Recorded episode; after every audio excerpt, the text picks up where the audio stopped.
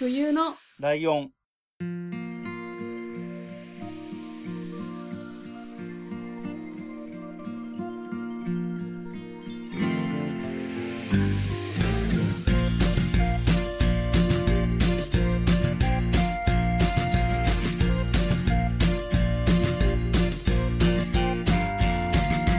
この番組は山梨県出身以外共通点のない2人がそれぞれ好きなことを話す番組です冬のライオン112回、椿ライです。よろしくお願いします。100回を超えてからですね、たまに台を付け忘れるっていうのがあるんですけど、ああはい今付け忘れたなって思いながら、そのまま行っちゃったんですけど。まあ、それというのも、今これ、特別企画3連発の中日なわけですよ。はいだから今日が、えっ、と、8月19日かな、うんえー配信記念日です。おおということなので、特別会をやろうと思っていて、はいで、昨日配信になってる真冬さんの告知とかっていうのとはちょっとテイストが違くて、今回のはまあまあ普通の通常のレギュラー番組っぽいことをやるんですけど、ほいいや、しかもゲストがいるんですよ。おおということで、まずゲストをお招きしちゃいましょう。はーい鬼おろしさんです。はい、鬼おろしです。よろしくお願いします。お願いしますよろしくお願いします。鬼おろしさんには割と最近ね、来てもらっていて、はい。で、その時はアニメの、アニメ、漫画もあるんだけど、アニメの日常っていうアニメをね、紹介してもらって、はい。えっ、と、まさかあの、真冬さんも自分でやってもいいぐらい好きだったっていうのが分かったりとか、そうなんですで、僕もね、割とあの後すぐに見始めて、一応一通り見てるんですよ。うんうんあの、見ながら寝落ちとかしてたんで、すごい何度も繰り返し見てるんで、まあまあ見てるんですけど、はいまあなんか寝落ちしちゃってもいいかみたいな感じのテイストのアニメなんでね。まあそうですね確かに っていうことがあったんですが、今日はその日常のネタバレ会ではなくて、はいはい。割と最近僕が紹介したアニメオッドタクシーのネタバレ会になります。はいやったよろしくお願いしおます。ー。願いしまおす願いします。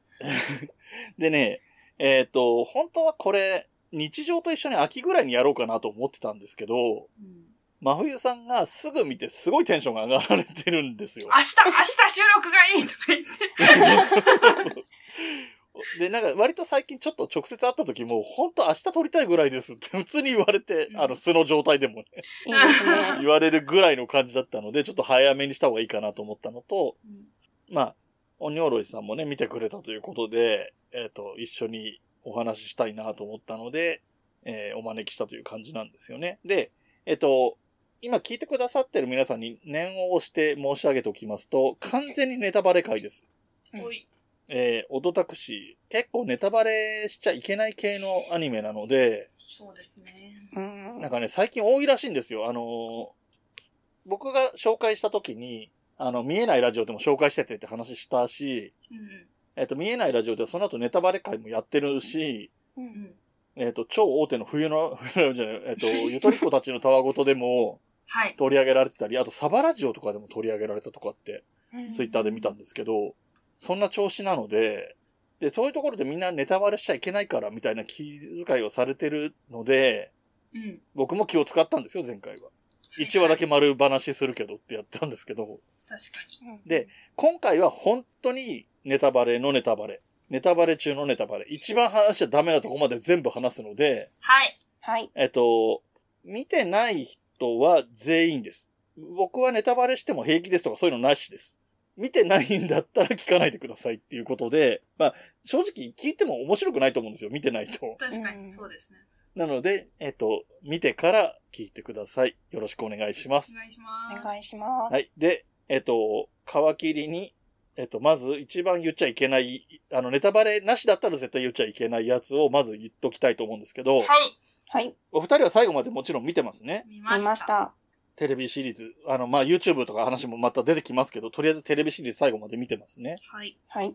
で、えっと、見えないラジオの方で、えっと、まだ放送最終回に行く前にやってた番組の中で、うん予想として考察とかそういうのの流れの中で言われてたのが、うんえっと、実は人間なんじゃない？あの動物たち？はいはい。獣人というか人、人の形をしている動物たちは、うん実は普通の人間なんじゃないかっていう予測があるっていう話が出てたんですよ。出てましたね。で、僕はそれを聞いた上で最終回まで見て、ああ、何にも言えないんだなって改めて思うっていう 経験をしたんですけどう、んあで、まあ結果から言うとそれが当たってたってことですよね。うんそうですね。人間でしたと。実は人間でしたっていう話だっていうところは、まず言っておかないと話しづらいということなので、まずここははっきりしときましょうとはい。はい。いうところで、でもね、あの、見えないラジオで話で出てきてたので、ちょっとね、見返してあれって思ったのが、うん普通の動物があんまり出て、ああんまりとか出てこないっていう話をしてたね。ペット的なものが出てこないってことですよね。そうそうそうそう。で、めちゃめちゃ意識して見た結果、まあまあ出てるってことがわかるっていう。そうなんですか？あのーもうかなり、あの、見てる人しか聞いてない前提で話し始めますけど、うんはい。あの、田中革命の田中いるじゃないですか。はい。うんあいつ、オカメインコ飼ってますよね。うんううんん。で、それが死んじゃう。だから、まあ鳥だけど動物っていうか生き物が出てきてるわけじゃないですか。うんうん。で、あとね、誰か、まあ、最終回で出てくる猫？はい。はもちろん結果、あれはなん、なんていうの、オチ的な意味で実に実は、実はっていうか、普通に本当に猫でしたっていうオチなんだけど、うんはい。あれってオープニングタイトルで出てるんですよね。うんあの、小戸川がタクシーの外に出て休憩してる時に黒猫が近寄ってきて、うんなんかちょっとちょっかい出そうとするけど猫逃げちゃうみたいなシーンがオープニング映像にあるやつとかが踏まえられてたりとかもするし、うんとなんだっけな、もう一箇所ぐらい動物出てんじゃんって思ったとこあったんだけどな。いやでもなんかあの鳥はなんかわざとなんかなって私も思いました。鳥は鳥なんあーあ、鳥だけは、まあまあ、その哺乳類とかじゃないよっていう意味でってことか。そう、なんか、あの、なんて言えばいいんだろう。あれでもなんか誰か動物飼っててとかセリフだっけな？なんか出てきたと思うんだけど、まあまあそこはとりあえずいいわ。うん。で、あと逆に人間だなっていう予測ができそうなところっていうのが、うん。はい。まあ微妙なんだけど、後付け的、後、後付けっていうか、後出し的な感じで言うと、うん。交通標識でさ、歩行者専用のマークってあるじゃないですか。はい。はい。あの、宇宙人みたいな親子が歩いてるみたいなやつ。はい。はい。あれとか、あと、歩行者用信号の赤と青のところに人が歩いてるのと立ち止まってる絵のやつあるじゃないですか。はい。うんうん。普通の、あの、リアルの世界にある信号のね。はい。あれが動物の形とかにはなってないんですよ。人の、いわゆる今リアルにある信号と同じデザインになってるので、ああ、なるほど。あ人間界っぽいな。まあ、ど、どっかの、どれかの動物に寄せられないから人間の形っていう言い方もできるから微妙なんですけど、うんう。ん。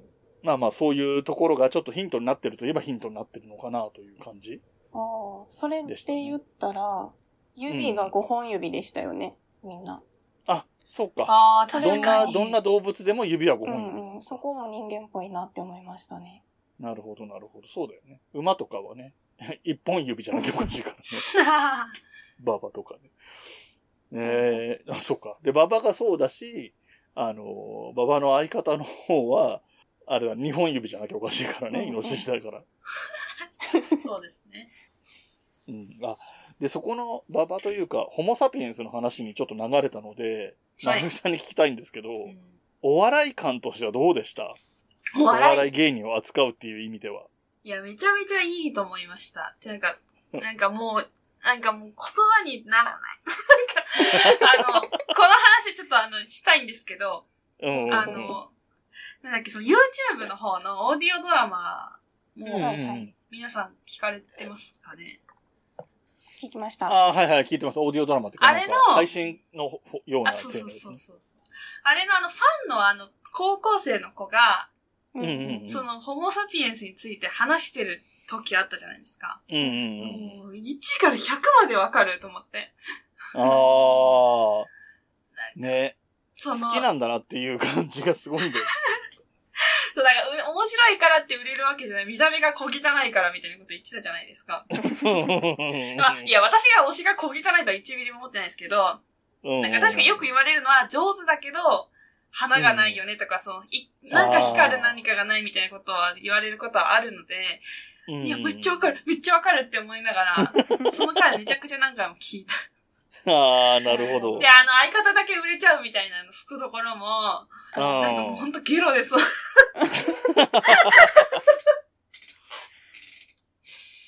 なるほどね。その感じもそうだし、あの、ラジオでさ、あの、ネタ書いてる方が、柴垣だけど、実際には。うんうん。が、言ってるさ、なんで俺らよりおもろくないやつに審査されなあかんねんとかさ、うんうん。うんああいうのも、なんか、なんつうの、これからの芸人のあるあるっぽいとこあるじゃん。めっちゃわかる。なんか M1 の その予選の審査員とかって、うん。なんかよくわかんない放送作家がやったりたりするんですよ。ああ、なるほじゃあお前何がわかんないよ、クソみたいな気持ちになる時もあるから、ど。なるほど。そうそう、まあ本人たちは余計思ってるんじゃないかなっていうのもなんか共感できたし、あの、アイドルと付き合ってるっていうのがもうわかる。そうそうそうそう。っていう。あ、それってもしかして、あの、アイドルに拒否反応あった話につながあ、るいや、それとは関係ないんですけど、関係ないやつなまあ今全然もうやめてるからいいと思うんですけど、友達でアイドルやってる子がいて、の。うん。まあ芸人さんと付き合ってたんですよね。ああ、なるほど。それ私が夫タクシー見たからマジで心折れるみたいなことをストーリーで書いたら友達がコメントしてきて、そこリアルだよね、みたいなこと言って。いや、そう、お前だよって。なるほど。ええそう、このアイドルもね、なかなか複雑な話だったうね。ん三人組アイドル。え、あの、一応聞きたいんですけど、皆さん推しは、推しとかはいるんですか？誰が良かったみたいな。あそれ聞いとこうかそうね推しか。じゃあ、鬼おろしさんは？うん。え、全体的なキャラクターでですか？あ、そうそう、全うん、全登場人物の中で。えー、うーんと、すごい難しいんですけど、うん、っていうのも私大体アニメとか見た時って、ものすごくうんどのキャラクターかに共感するっていうことが多いんですけど、今回あまりなかったんですよね。へえ、ううん、そうなんだ。なかったんですまあまあ、共けど、感しづらい人が多いけど。確かにちょ。っと闇が深いなって思いながら見てたので、共感しづらかったんですけど、でも、応援、応援したくなるなって思ったのは、大門弟でした。ああ、なるほど。なんか、このアニメの中で、なんかちょっと鬼おろしさんっぽいかも。なんだろう。えー、なんて言ったらいいのかなうんと、言いたいことと違うかもしれないけど、一番まともっちゃ一番まともなんだよね、うんこの世界の中で。なんか周りからバカバカって言われちゃうんう、すごい本当にバカ正直なようなところもあるんですけどうんうんうんうん、その悪を懲らしめようっていう、その信念だけは、こうずっと曲げられなく、曲が曲がらなくって、まあで、うんその、大門、兄の方が、そのドブに加担しちゃってたっていうところで、うん。これちょっとそのセリフとかの話になるんですけど、うん兄弟だから許したいよって、許すよ。ああ。でもうん法律が許さないんだって言って、泣くシーンはちょっとグッときましたね。その一あ生懸そこは命さが。全体的に、うん、いいよね。で、いろいろ言いながら最終的に一緒に矢野たちを捕まえに行こうみたいなはい。こと言うじゃん、うんあの、ほっといたり、お兄ちゃんをほっといたりとか、そこに手錠でかけとくとかじゃなくて、うん一緒に行こうとするみたいなの。そうですよね。うん。いいよね。え、どうですか？えっ、と、質問自体が真冬さんから出たから俺から答えた方がいいのかなと思うので、はい俺から答えると、普通に、単純に、なんだろう、そう共感しやすいというか、なのは、ちょっと全然タイプ、ななんか、タイプはに、見た目は似てるけど、位置づけが全然違うんだけど、ドブとゴーリキは俺は割と好き。うんで、多分、み感じとして似てるのは小戸川なのかなって思ってた、自分で。自分のことを。あーなるほど。あで、あと普通に白川さんはやっぱ普通に可愛いなとは思う。めっちゃわかーる。まあ、ベタなとこだけどね。いや、白川さんがマジで悪に染まってなくてよかった。うん。それだけが心配です、最初は。まあね、まあ本当にだってすごい怪しい出方だからね、1話のさ頃なんか。うん。なんか最初ここはっ、そり、こっそりを盗ん。これ、うんこの子大丈夫かなって、本当に心配になっちゃったんですよね。ん。あなんか、あ。その、なんつうの、ドブにいいように使われて使るみたいな。われてるし、うんなんだろう、その、小戸川が言ってましたけど、なんかちょっと女を出してくるなみたいなことを言われちゃうところも、それは多分うん、やっちゃってたんだろうなって思うんですけど、ああ、なるほど、なるほど。だからあまりその時は共感できなかったんですけど、最後の方は、うんあ本当に戻ってこれてよかったって思いましたね。いやー、ほんとそうです。ねああ、なるほどね。まあでもなんか俺割と小戸川と白川さんのくだりは割と全般的に好きで、あの、なんつうの。割と知り合ってさ、まあそれはいい仲なのかなっていうふうにはだんどんどんなっていくけど、でもまあ結構知り合って間もない二人じゃん。うんうん。なのに、で別になんだろう、そういう付き合ったりしてるわけでもないのにうん、まあまあいい感じで喧嘩するじゃん。確かにそうですね。ん。うん。あの、付け焼き場って意味わかんないで切れるとこ結構好きなんだよ。いや、あそこのシーンめっちゃ面白かった。うん。怒ってからところで何け、何とか言ったりする感じとか、あともう完全にギャグだったのは、ケーシャーだやめろ、ケーシャーだやめろっていうのは 面白かったけど、最後もね、助けるときもケーシャードで助けるって。あの、水の中、中でゴボゴボ言いながらケーシャーだっつって蹴るっていう。ねえ。で、で、真冬さんは誰、誰誰が推しなの？いや、もう完全に大門、弟。ああ、そうなんだ。一緒なんだ。いや、一緒。いや、なんか、あの、もうなんか、もうい嫌だ、なんか。好きになりすぎて、もう嫌になってきました、最後の方。ああ、でも、なんだろう、まあ、こういうキャラクター、漫画っぽいキャラクターだからあれだけど、うん、まあ言ってみれば白狩りメガネだからね。確かに。いや、なんキャラか、的に狩り感もあるしさ。あの、私、本当に、あの、うん兄弟とか双子のコンビっているじゃないですか。まあ、ミキもそうだけど、そうだね。まさしくね。そういうのはもう見ないようにしてるんですよ。絶対好きになりすぎちゃうから。そうなんだ。あ、え、それって何？一人っ子だから兄弟とかがちょっと来るみたいなことがあるまあ、それもあるかもしんないですけど、のうん。なんか、なんだろう、なんかもう無理。言葉にならないんですけど。語彙がひえ、なんかあもう全然かん、夫タクシー関係ない話なんですけど、どい。特に好きな双子のコンビがいるんですけど、うん。一回テレビに出た時に、あ、に言ってたのが、うんなんか、双子であることを売りにしてるのかっこ悪いみたいな こと言ってたんですよ。ああ、なるほどね。うんだから、なんかお、大喜利とかで同じ答え出しちゃった双子だからみたいなの一番寒いみたいなこと言ってて、全然双子をしてないコンビが好きなんですよ。けど、うんうんうんだからそれって一応双子だけど、そう見えてないから私はもう本当に好きになりすぎてないんだなと思って。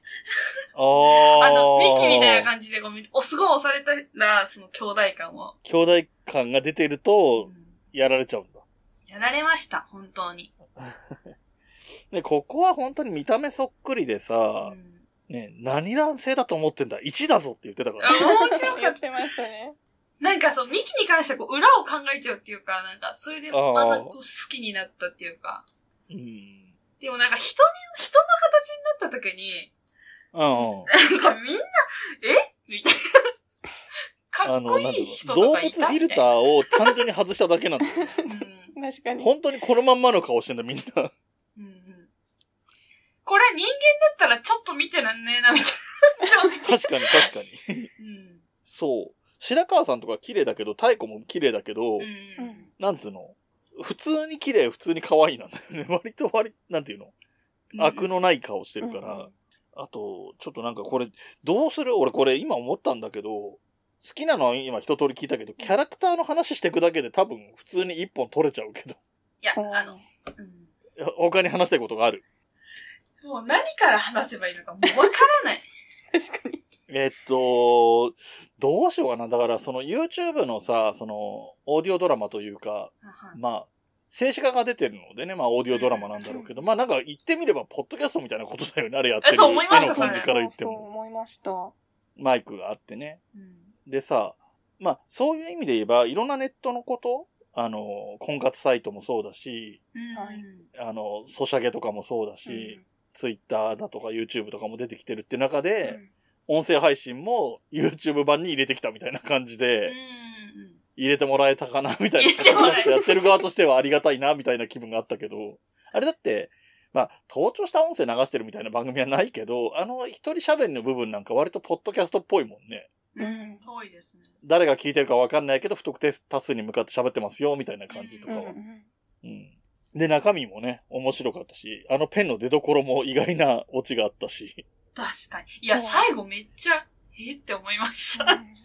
でさ、もうちょっとオチの、オチっていうか最後の最後の話ちょっと先にしていい？やっぱ気になってる人は言い逃して終われないから言っとくとさ、はいあの、三ツ矢の偽物の唐揚げの子、うんうん。やばすぎんだけど、どうするこれ？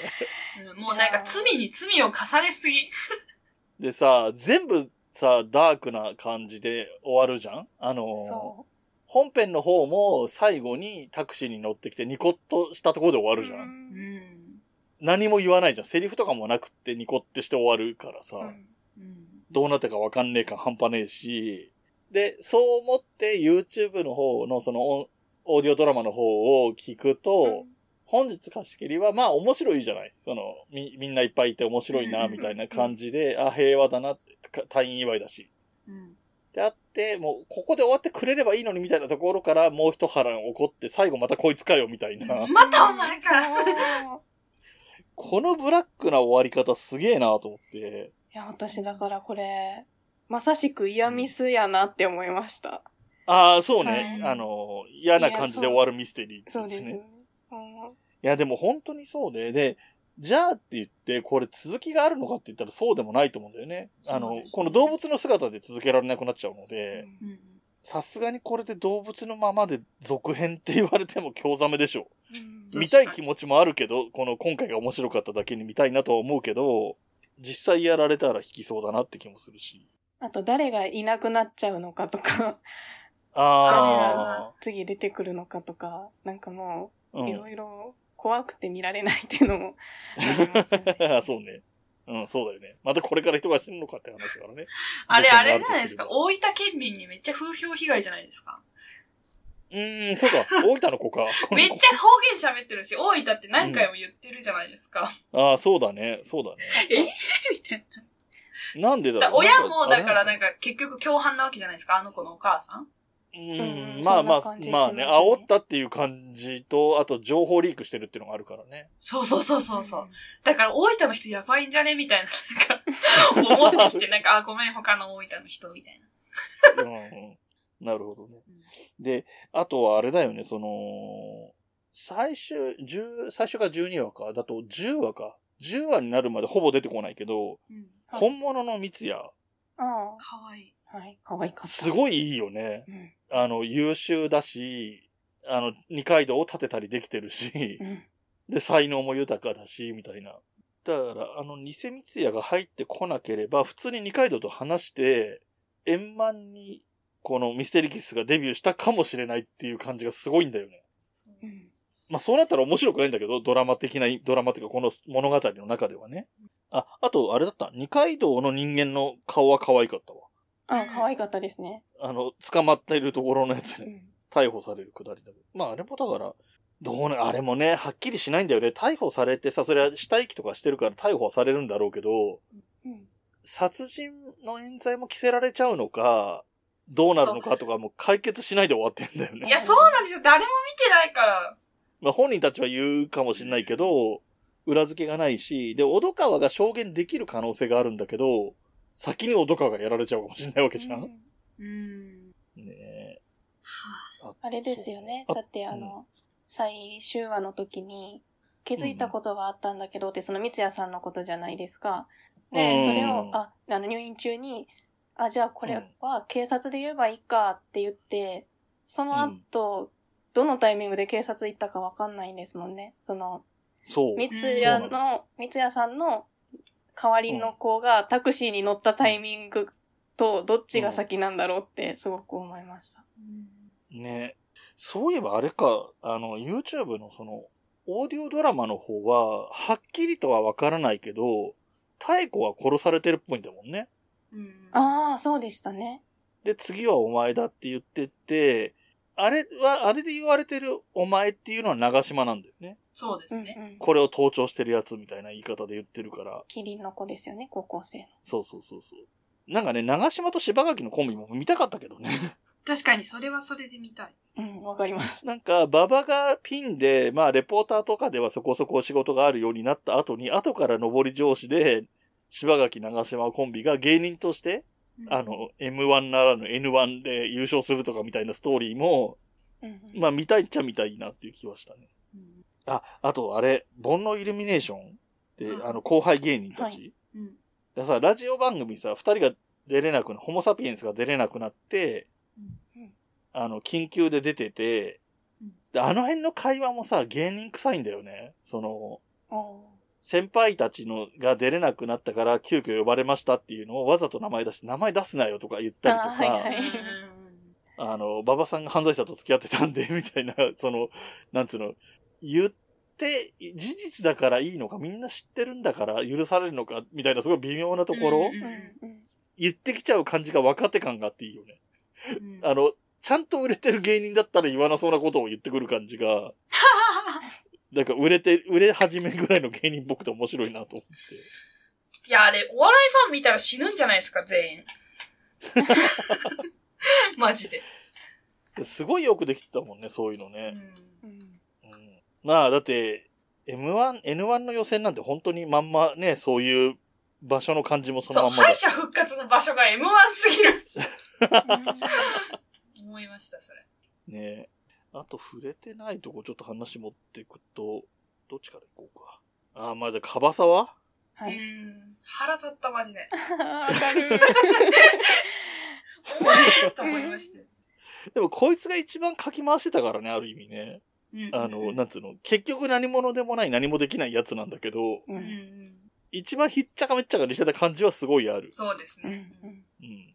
だいたいツイッターに上げる、ば、あの、初バズりしたツイッターの画像からもういきなり、ね、小戸川やら、ドブやらに迷惑をかけるみたいな感じになってるから、まあ、で、調子乗って、で、いざとなったらすぐ謝って、みたいな。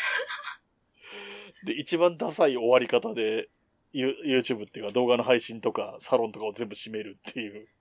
でも、なんか声優めっちゃなんか合ってんなって思いました。うまかったよね、確かにね。まあ、まあ、うまいというか、カバサワの喋りが割かし、棒っぽいっちゃ棒っぽいんだよね、もともと、キャラ的に。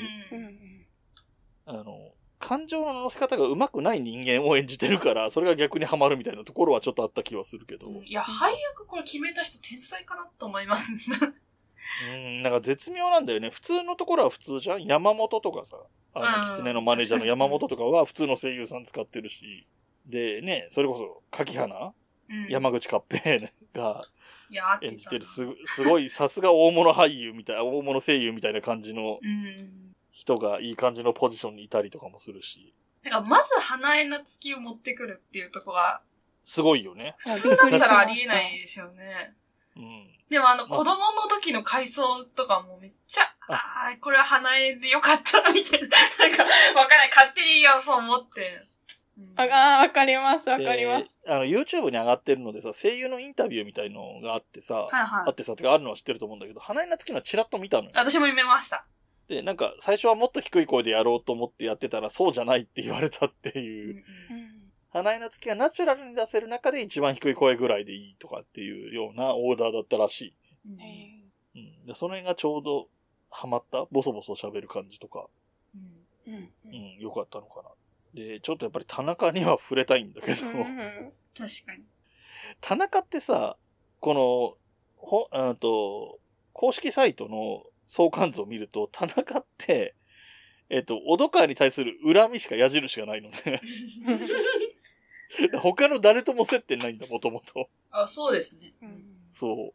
まあ、ドブの拳銃を盗んでるっていうのはあるんだけど、まあ、それはだって、拳銃を返しての話だから。うん。で、ひたすら小戸川を恨んでるだけなんだよね、こいつ。何をそんなにって思っちゃいました。本当にマジでやばいやつだね。なんか、で、なんか割と最初、まあ中盤ぐらいだっけ？田中革命って。うん、6話とかぐらいかな。4話でしたかね。はい。いや、4話か。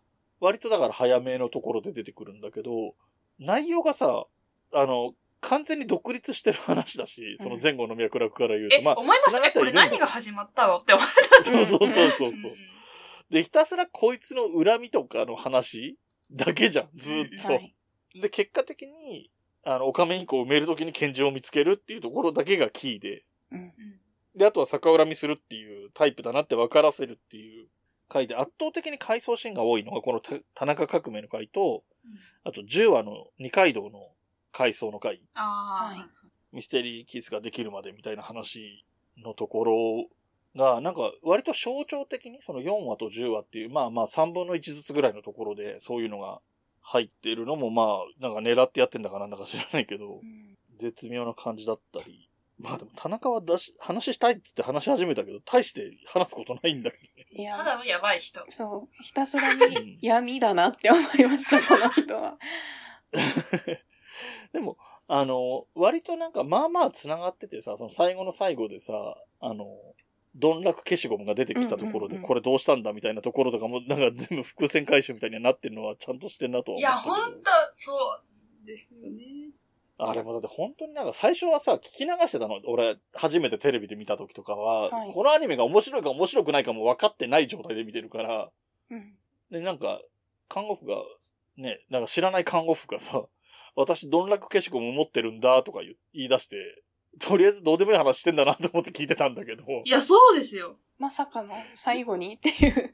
そうだし、それが、あれが流通してるのが1個しかないとかなってきて、まあ雰囲気がだんだん分かってくるじゃん？その意識的に見てるとドブと繋がってんなとかもいろいろあるし。で、誰からもらったのって聞かれた時に、答えないで差し上げますって言ってあげちゃうっていうのも。絶妙で、答えたくないっていう意味もあるし、あそこであげたことが結果的に謝る時にこぼれるに繋がってくるとかも。よくできてるから、本当になんかなんていうの？そういうことに用意周到だよなっていうのをすごい思ったね。あと誰ですか？売れてない人。いや、私、ちょっと、うんあの、言いたいんですけど、うん、うん。あの、山本マネージャーの、ああ、マネージャーあの山本、はい。人すごいなんか落ち着いてる感じに見えたけど、オーディオドラマだとすごい危なんか暴れてるじゃないですか。なんかもう大騒ぎみたいな。それで、ちょっと、あ、別になんとも思ってなかったけど、オーディオドラマの方聞いて、なんか好きかもって、思ってきた。まあ、そうね。普段はそのアイドルたちをまとめる役割だからっていうので、クールなね、落ち着いた感じでやってるけどっていう。でもなんか、追い込まれて、小戸川を殺そうとしたりとか、割と短絡的なところはあるっちゃあるよね。うんで、まあ、まあ、たまたまコネクションがあったからだけど、あの、矢野に、うんことを解決してもらうのに、矢野に頼むとかも結構やばいの分かっ、どういう、どんぐらいやばいことが分かってんのかなみたいなうん。感じはあるし、割、ね、なんつうの、あっさり、あの、白川さんに負けたりするし、いや、ちょっとほんと好きが上がってきました、山本は。そう。あと山本さんは私、声が好きでした。うんいや、わかります。うんいい声だなって思いながら。うんいい声だよね、確かに。ね。うん。うんじゃあ、鬼おろしさん誰か、次、他にこれ、この人の話したいっていう人います、えーもうだいぶ出て、出始めちゃってるけど、ね 残り少ないけど。え、皆さん、矢野のことどう思いましたか？いや、聞き取りづらいなって思いました。そう。うんまあそういうことだよね。私まあかなりだから矢野が喋ってる時はかなり真剣に聞かないと言いたいことがわからないそうそう、すごい耳を立てましたようね。んうまいのよ。韻の踏み方うまいなとか思ったけど、うんで、何が言いたいみたいになるっていう感じはあったよね。うん矢野に関するシーンで、一個思いっきり吹いちゃったシーンがあって、うんうんあの、12話の足りない二人の時に、うんえっ、と、関口さんでしたっけ？うんうん。白熊のね。はい。うん。えっ、と、お金が偽物うんだったっていうことが分かって、矢野が慌てふためいてわーって喋るんですよね。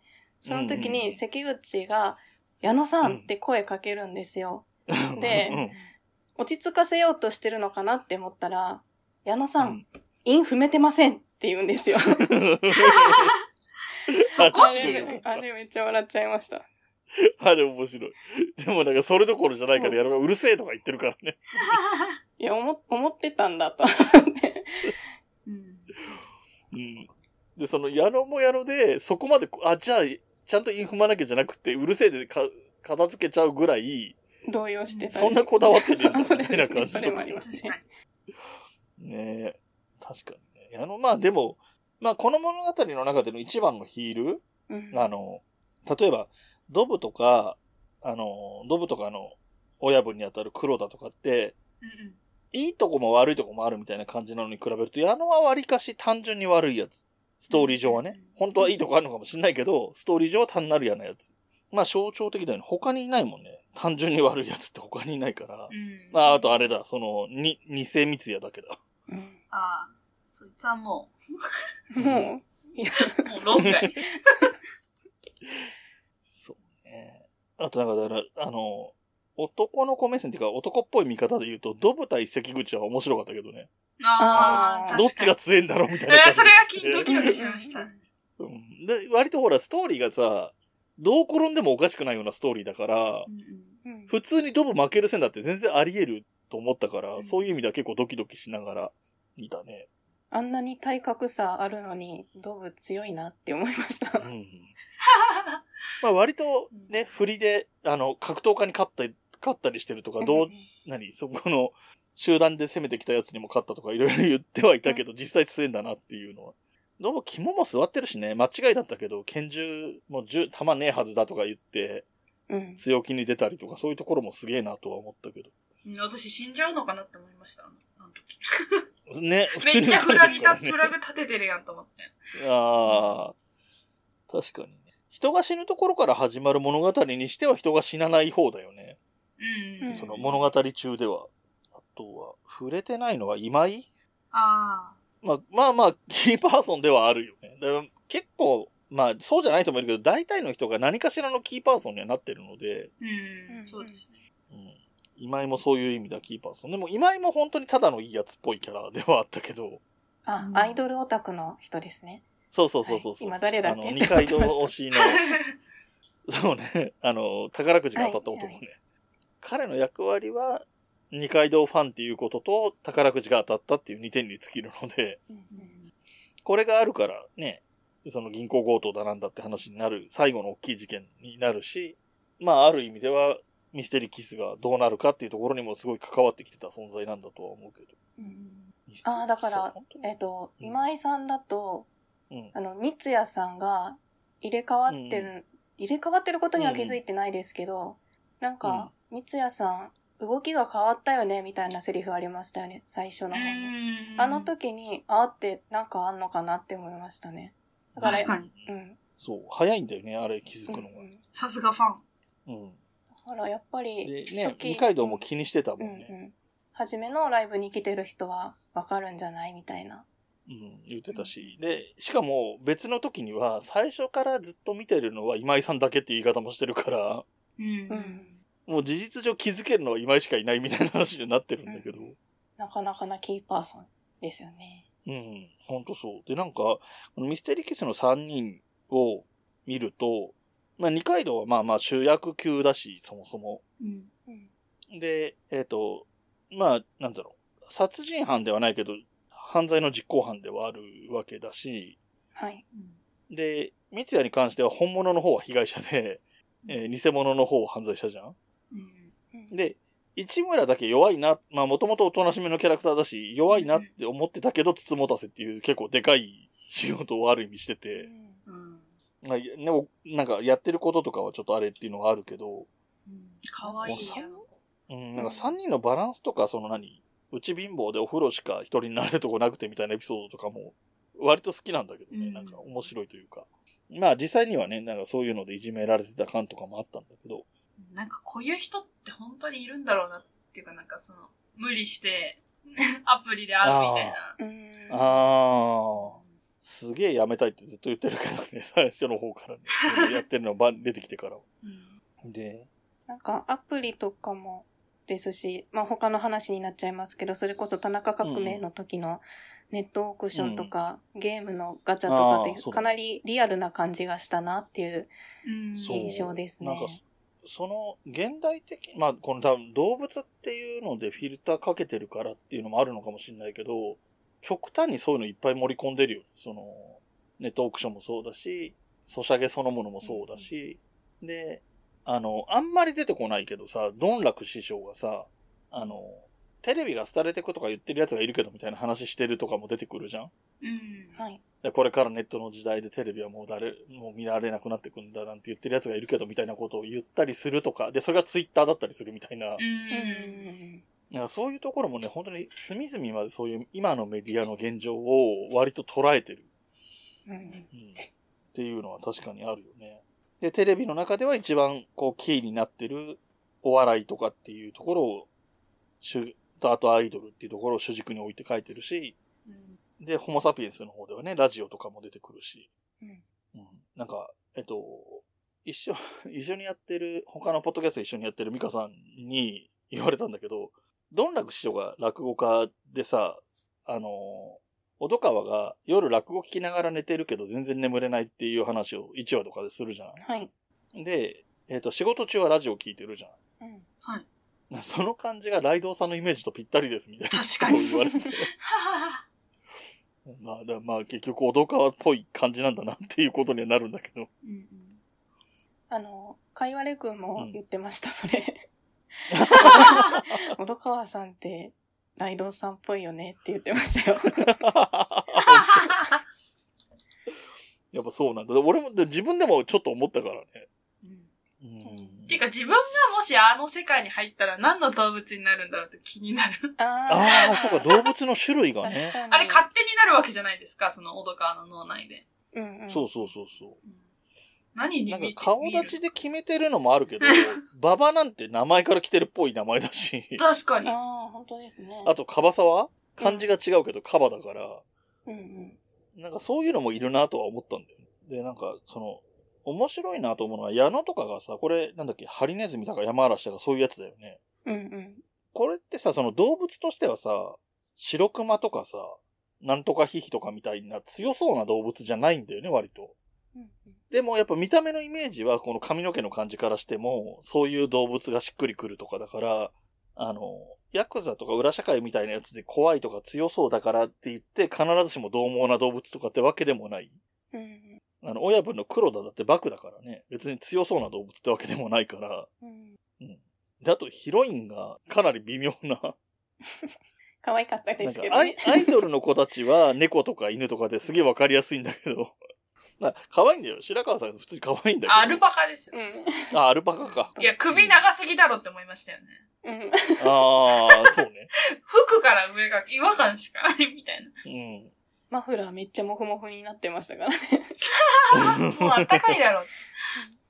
あと、なんか見た目的に面白かったのは、あの、長島が渋谷の駅前の交差点のところで、えっと、ラジオ聞いてるキリンのね、高校生うんのはい。あの、耳が上の方にあるからさ、あの、イヤホンのコードがめちゃ長い。それ、刺すの手届くんですか？あ本当だよ。キリンうん。本当だ。なんかでもそうね、そういえばよくできてるのが、だからその、アイドルみたいな女の子はよくわからないって言ってるのが、犬とか猫とかに終始してるっていうのは、割と、小戸川目線っぽいかもね。う。うんんうんよく、いわゆる愛玩動物っていうか、ペットっぽい動物うん。そうです。うん。うん。同じ感じに雰囲気に見えちゃうとかそういうことですか？そうそうそう。よく言うね、アイドルの顔は区別がつかないっていうか、俺みたいなぐらいの年のおじさんとかが言いがちなやつ。っていうのが象徴的に出てるなと。うん。不思議なんだよね。その山本とかさ、狐なんだけどさ、ガタイが良すぎてさ、なんか狐っていうよりはもうちょい狼寄りかなみたいな感じ思いました。がするんだけど、その辺がでもやっぱりキャラクター的に狐っていうのがね、小戸川の中にはあるんだろうなってう。いう。うんん。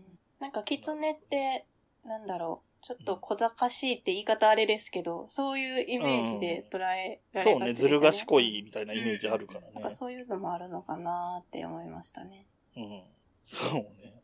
まあそういうのは、そういう意味合いとかはあるよね。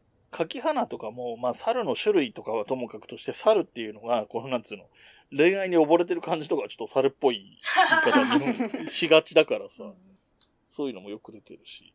だ逆にだからホモサピエンスみたいなところが、馬とイノシシってどういう組み合わせだよみたいなところはあるけどね。うんちょっとあのシルエットが三拍子っぽいなと思って。ああ、そうね。まあ逆ですけど。背が高いのと、まあ、立ち位置が逆みたいなイメージかもしれないけど。あと、名前のイメージで言うと、ゴーリキがゴリラも割と名前に引っ張られてる感あるけどね。ううんん。まあ人間になった時の見た目がまんまゴリラだったけどさ。うん。いや、意外と、あの、矢野とかもめちゃくちゃ一緒だったじゃないですか。うんもううん。変わってないやん、みたいな。うん。いや、あのとこ背景やばかったしね。なんかもう、そう燃えてる感じだったからね、まあ背景。いやーで、えーっと、ストーリー的なところとか、そのスピンオフ的なところとか、そういう人物は大体話せたと思うんで、それ以外のところで何か、これはっていうのあります？えーえ、これ、うん。もっと初めの方に、初めの方で言えよって言われそうなことを思いついたったんですけど、いい、いい、いいっすはいはいはい。あの、大門兄弟犬じゃないですか。大門兄弟はミーアキャットだよね。あ、ミーアキャットか。あ、じゃあ勘そうそう違いです。え何を、犬のおなまわりさんではないんだよ。犬のおまわりさんやんって思っちゃったんですけど。いや、私も最初犬だと思いました。調べたら、そうそうそうそうえ、うんミーアキャットってこんな顔だっけ？そうそうそうなんですよね。犬だと思ってたんですよね。いやでもね、犬だと思わせるようなキャラを描いてるとか使ってはいるとは思うけどね。うんえ、今めっちゃ汗かいてきました。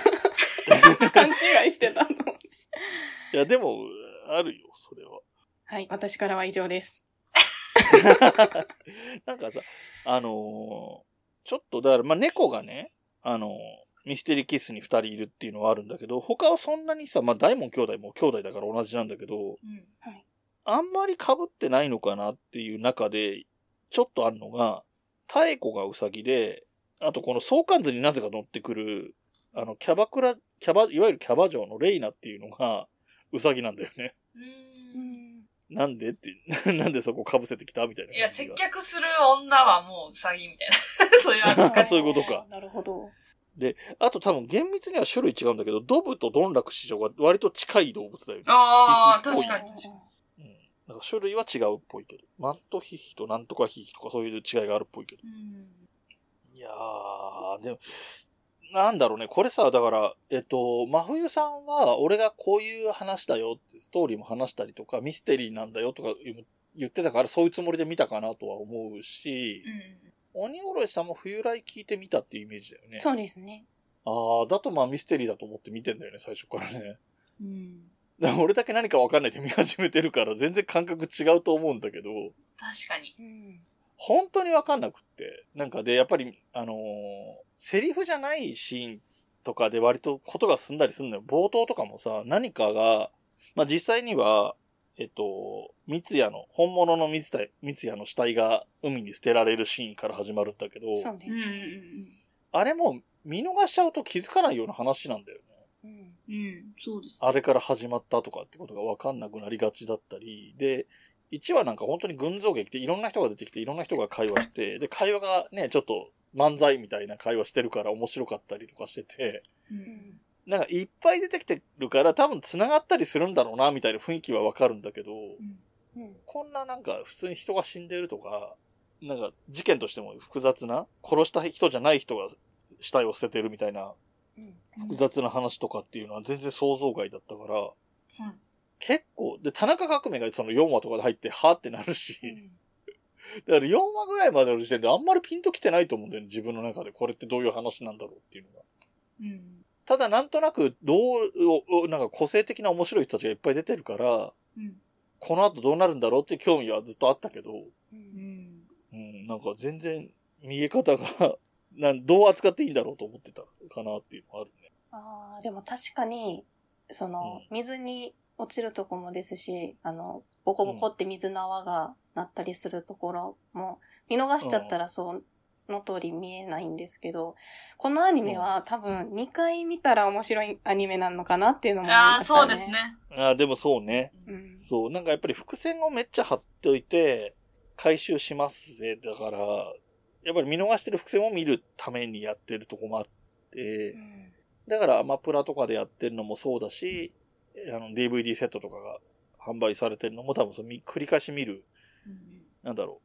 1回目の衝撃は1回目の時にしか得られないんだけど、2回目も面白いのは確実に面白いんだよね、2回目も。うんうんうん。で、多分3回見ても、くだらない、あの、We are the, We are the World の MVP は誰かみたいなくだりとか、もう普通に面白いなってなるっていうのはあると思うし、あの、そのか、さ終盤のかっこよいい感じになる前の大門弟の、だよなとか言ってる感じとかも、普通に楽しいから、多分やっぱり繰り返して見れる作品なんだろうなとは思うね。で、やっぱり本当に細かいところはね、み、俺もだから2回目とかいうか3回目というか、見返してるけど、あ、これ気づいてなかったみたいなこと多いもんね。確かうんに。そうですね。うん。よくできてる。なんか謎が多いよね。その元々の謎がいっぱいある。まあ、小戸川の生い立ちとかもよくわかってないし、最初は。うんうん。で、なんか、このぐらいのさ、40歳ぐらいの年だから、親が死んでたって別になんてことないんだけど、うん。なんかありそうな感じが最初から出てるじゃん。そうですね。うん、そういうのはうまいよね。あとはあれかな。なんか、柿花と小戸川と、えっと、黒田？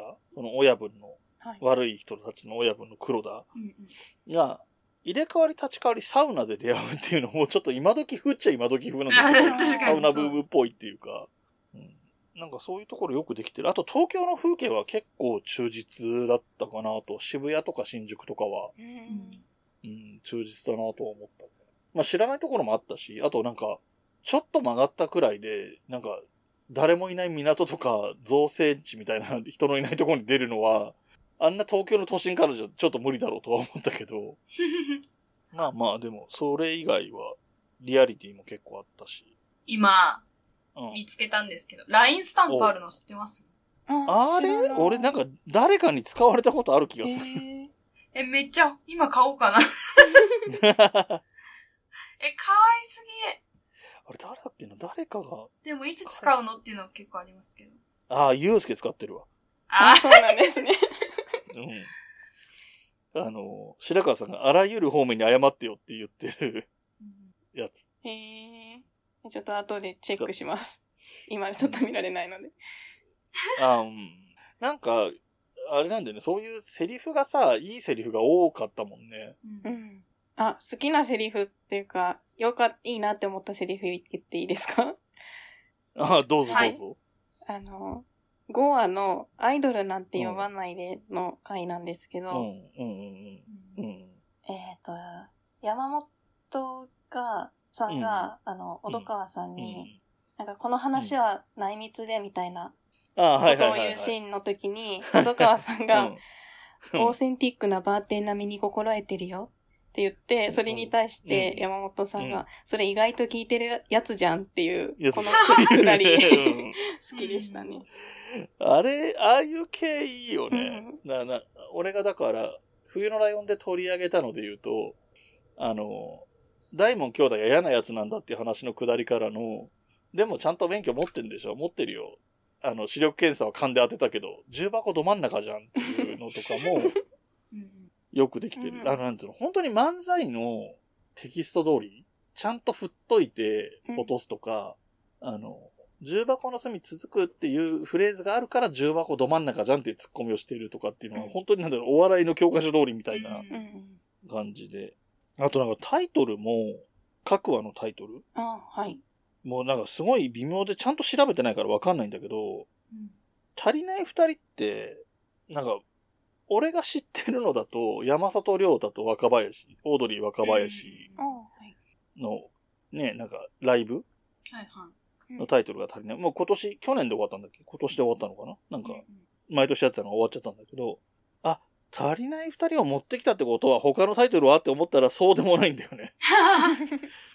最終話13話か。最終話がどちらまでなんだけど、はい、まあそれはもうほら、タクシーのね、女王トークみたいな。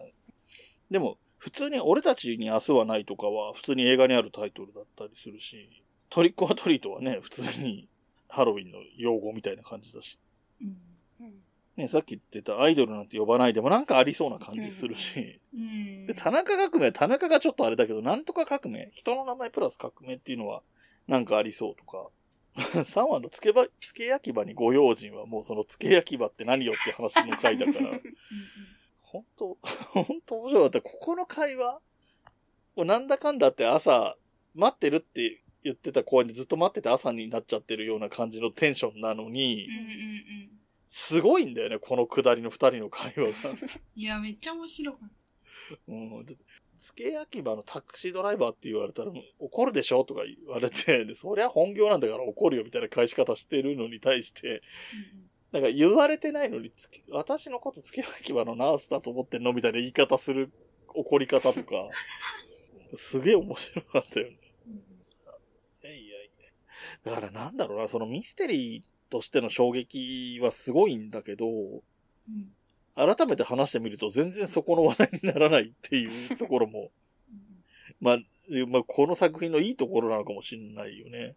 うんいろいろ散りばめられてますよね。うん。で、わ、面白い。笑いの要素は本当にうまく入れてて、で、まあ、お笑い好きなんだろうなっていうのはわかるよね。その脚本家の方がそうなのか、監督がそうなのかはよくわかんないけど、うん相当そっち系に明るい人がやってる、その、芸人さんのラジオだって、あれ聞いてなければわかんないテイストじゃん？あの感じうんうんうんそうですね。とかもよくうまく出してるし、で、その M1 の舞台の状況とか、芸人同士が裏で話してる話の感じとか、うん上手だし、その表だって、その一般人同士の会話に出てくる漫才っぽいやりとりとかも、本当にげお笑い分かってる人っぽい感じがすげえ。なと思う。まあ真似できないからね、こんなのね。え、漫画とかって読みました？漫画ね、一巻だけ持ってんだけど、うん。えっとね、重版かかったらしいよね。うえ。だから今売り切れとか続出してるっぽいよ。なんかアプリで読めるとか言って、ああ、そうなんだ。な、なんかで読めるって、誰かが言ってたけど。すごい、すごい曖昧な話。いや、なんか他の人のその YouTuber のコメント、何？感想みたいなの結構聞いたんで、その中の誰かが言ってた。ああ、なるほど。そっちで保管されていくこともあるんじゃないかみたいな感じだったから、見たいなと思って思っただけなんですけど。と、あのもう本当に初めて出てくるときに、名前の、あの、登場人物、小戸川が出てきたときに、うん小戸川、かっこ声打ちみたいなこと書いてあったけどね。そうそういうところは細かいところまで行き届いてるのかなっていう気はしたけど、ちょっとね、絵の感じがやっぱりアニメよりかは漫画の方がちょっと漫画っぽいというか劇画っぽいっていうか、あ、そうなんですね。あの、ちょっと線が多めの絵ではあるかな。うーん。うん。いや、でもその抵抗感があるようなことではもちろんないんだけど。あ、あと音楽？はい。多分もういい加減だいぶ話してるんで、もう音楽の話で終わりぐらいかなとは思ってるんですけど、はい。はい。俺は結構音楽も良くてって話をプレゼンした時には話してて、うんうんオープニングもエンディングも曲として好きだうし、ん。えっ、と、ミステリーキッスの、まあ、デビュー曲にあたる頂上恋現象と、はい。うんカップリング曲っぽい感じの波間にキスも両方好きだっていう話をしたと思うんだけど、うんあとは、その、なんていうの、何？劇伴っていうんだっけ？その BGM とかでかかる音楽とかも含めてでもいいんですけど、なんか音楽に関してはどうでしたか？えっ、と、鬼おろしさんから聞こうか。ああ。私もその、オープニング、1話のオープニング聞き始めた時に、始まり出した時に、あ、いい曲だなっていうのは、その、第一印象で思いましたね。うん。あと、そうですね。ああ、あの、うん、白川さんがカポエラするときにかかる曲とか、それはめっちゃわかります。とかあと、わかるね。そそういう言い方するだけでちゃんと曲を思い出してるね。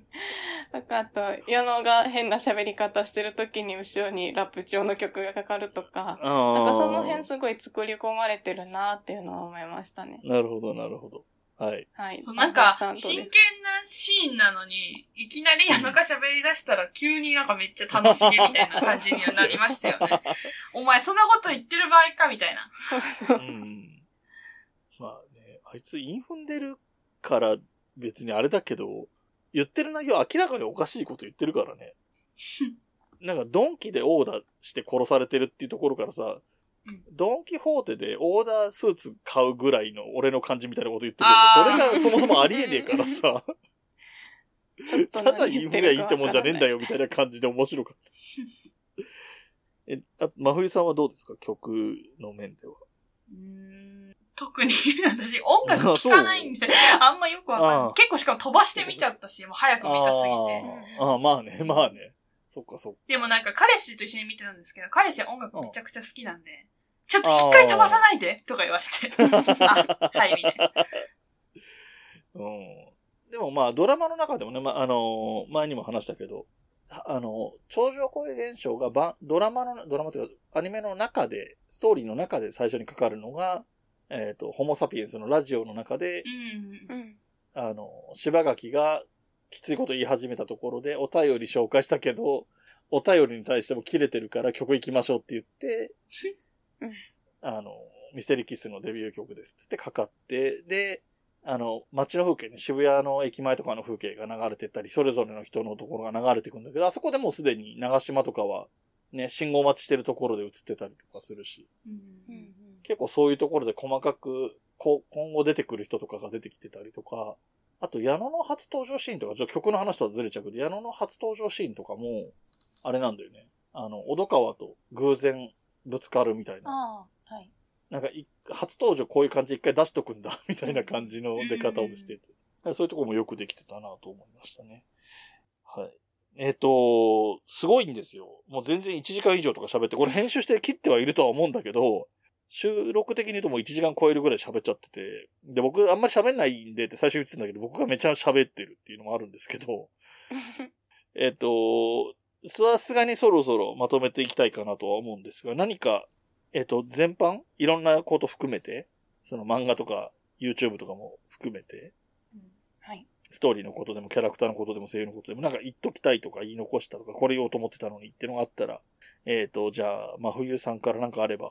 いや、私はライドウさんに言いたいことがあるんですけど、俺に言いたいこと、うんはい、はい。いや、だから、こうやって好きになりすぎるんだから、もう、おすすめやめてくださいよ。だから皆さんも私はなんかいろいろ見ないとか、あの、い聞か、言われても聞かないみたいなことありま、ありますけど、こうなるんですよ、こう、なんかもう、それしか考えられなくなるんだから。だからこれからもあんまり私が見ないと思っても責めないでください。あなるほどね。なるほど、なるほど。えで、本当に興味があれば、ほっといたって見るし、見れば、ネタバレ会やろうって言い出すんだよってことだよね。そうそうそうそう。うん。わかったわかった。だからもう私だって、じゃあオットタクシーのこと何日考えてたかわかんない。もう時間すごいいっぱい使って、まあ気軽な感じでこう、いろいろ見れないんですよ。だから私もうグッズも買おうかなとか思ってるくらいなんで、っ ハマるとやばいタイプだよってていうことですね。感じですね。はいえー、真冬さんめちゃめちゃいい聞き手じゃないですか。そうなんですよね。はい。で、えっ、と、鬼おろしさんはじゃあどう、あとなんかありますか？いや、そうですね。でもかなり大満足はしたんですが、ぜひぜひこのオットタクシーを見て、オーディオドラマも聞いて、もう一回うん。本編アニメの方も見てほしいなって思いました。いや、見たいですね。そうですねうん。で、なんか、えっ、と、さっきも言ったけど、見えないラジオでも話してるし、ゆとたわでも話してるし、サバラジオでも話してるし、うんあとは、ゆいろくとかでも話してたかな。うんうん。で、探せば、あの、ポッドキャストって、オットタクシーとかで検索もできるんで、そうするとタイトルにつけてるやつは引っかかるから、うんうんその、本編、YouTube 本編やったらその後、ポッドキャストもね、いろんな人がその感想とかを語ってるのを聞くのも楽しいかもしれないので、ぜひ聞いてほしいなと思います。あの、ピアノマンさん、見えないラジオでピアノマンさんがちょっととあるいけないことを言ってるんですけど、ネタバラ会で。私それすっごいわかるって思ったんで、ちょっと誰か聞いてみてください。あなるほど。うん。そう。はい。あとはい、そうそう、あれです。大事な大事なボールペンの話になりますので、あ、よろしくお願いします。あそう、そういうことね。今話したいっていうんじゃなくて、それがあるよっていうのを言っときたいってことね。うんボールペンの話ね。確かに。あれもよくできてるよね。はい人に渡すことに意味があるっていうところだからね。なるほど。はい。はいということで、えー、たっぷりお話ししてきましたのを、編集でどこまで短くできるかは僕の腕次第というところで、はい。えー、終わりにしていこうかと思いますけれども、えっ、と、急遽でね、えっ、と、お呼びしたのにいっぱい話してもらってありがとうございましたというところで、いえいえ。鬼おろしさんの方の番組の、えー、告知をよろしくお願いします。あ、はい、ありがとうございます。え、その前に、今回非常に楽しい時間でした。本当にありがとうございました。読んでいただきましてありがとうございますいや嬉しかったです。ありがとうございます。はい。ありがとうございます。はい。では、番組の告知をさせていただきます。今、はいえー私、鬼おろしはですね、二つ、ポッドキャスト配信をしております。え一つ目がですね、まずは心からだというポッドキャストを、ブックメンというポッドキャストも配信されてます。会話レックンと配信しております。こちらがですね、えー週1回、月曜日に配信をしておりまして、内容としましては、会話レくんが社会心理学、行動経済学についてお話をしています。で私がですね、食生活学、食生活についていろいろお話をしております。この、うんまずは心からでだではですね、まあ、心と体の皆さんのお悩みを解決しましょうということでお話をしています。楽しくゆるっとおしゃべりしておりますので、ぜひぜひ聞いてみてください。はい。はいで、もう一個の本なんですけれども、私の一人喋りのポッドキャスト番組でして、お弁当の蓋という番組を配信しております。はい、こちらは不定期配信でして、日々の思ったこととか感じたこととか、まあ、好きなものの話とかを好きなように、こちらもゆるゆると喋っておりますので、はい、ぜひお聞きいただけますと嬉しいです。よろしくお願いします。はい、ありがとうございます。ありがとうございます。えっと、ありがとうございます。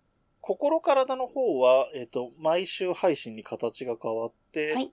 えっと、かいわれさんのターンが2週連続で、その後、鬼おろしさんのターンが2週連続？あ、そうですね。はい。はい。